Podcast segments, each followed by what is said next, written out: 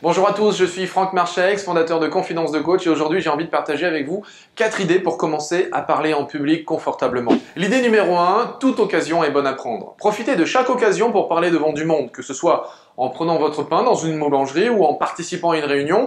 Souriez, saluez les personnes qui sont à côté de vous, engagez la conversation, dépassez ses limites mondaines. L'idée numéro 2, peu importe le nombre. Un groupe commence à 3. Alors, pourquoi voulez-vous être capable de prendre la parole devant 200 ou 300 personnes tout de suite? Commencez avec des petits groupes. Racontez-leur des histoires, engagez-vous à prendre la parole à chaque réunion, à chaque pause café. N'attendez pas que l'on vienne vous chercher, faites le premier pas.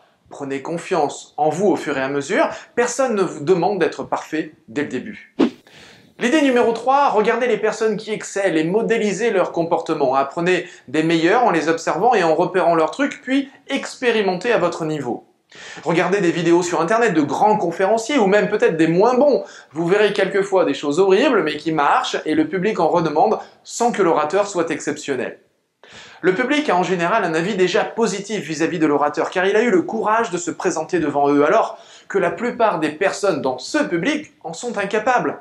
Cela vous donne un point très positif dès le début. D'ailleurs, vous pouvez même demander la bienveillance et l'indulgence du public face à votre inexpérience. D'ailleurs, ça me rappelle une anecdote assez amusante. Je, forme beaucoup de professionnels à prendre la parole et je me souviens d'une dirigeante totalement pétrifiée au moment de parler. Je lui avais proposé d'assumer devant son public sa peur de prendre la parole et de demander à son groupe, le, groupe devant lequel elle devait euh, interagir, de lui demander une grande indulgence face à ses erreurs et ses bafouillages. En fait, le plus drôle a été à la fin de la conférence, lorsqu'elle a reçu un grand nombre de témoignages très positifs de personnes lui expliquant qu'elles étaient épatées par sa confiance et ne comprenaient pas pourquoi elle avait si peur, car elle maîtrisait vraiment très bien son sujet. En fait, c'est à ce moment que ma cliente s'est rendue compte que son impression sur ce qu'elle transmettait de son stress ou de sa peur à l'extérieur était totalement surestimée et ne correspondait pas du tout à ce que son public avait reçu, avait perçu.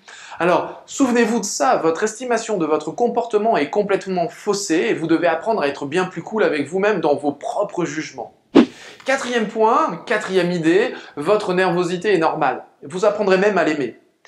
Ce qu'il faut apprendre à faire, c'est de sortir de votre zone de confort pour apprendre à entrer dans votre zone de progrès.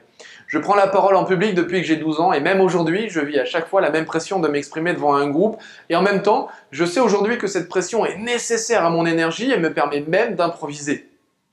Je ne sais pas combien de fois j'ai pu répéter ça, mais dites-vous que n'importe quel expert a d'abord été un débutant. Rien ne sert de vouloir atteindre le sommet immédiatement, c'est le meilleur moyen de vous prendre les pieds dans le tapis. Alors, d'après vous, comment fait-on pour monter une montagne? Eh bien, tout simplement, un pas après l'autre. Commencez petit et vous serez surpris de votre évolution. Alors maintenant, partagez avec nous dans les commentaires les idées qui vous parlent le plus, celles qui vous ont le plus parlé et celles que vous vous engagez à mettre en œuvre cette semaine, dès maintenant. Passez à l'action. Merci de votre écoute et à très vite. En attendant, prenez soin de vous et des autres et faites en sorte de changer le monde. Votre monde. Normalement, on est net. Bonjour à tous, je suis... Go. D'ailleurs, ça me rappelle une anecdote assez amusante. Vous vous trompez totalement et vous devez être complètement... Soit, soit il faut que j'assume complètement le fait de déborder et de faire n'importe quoi,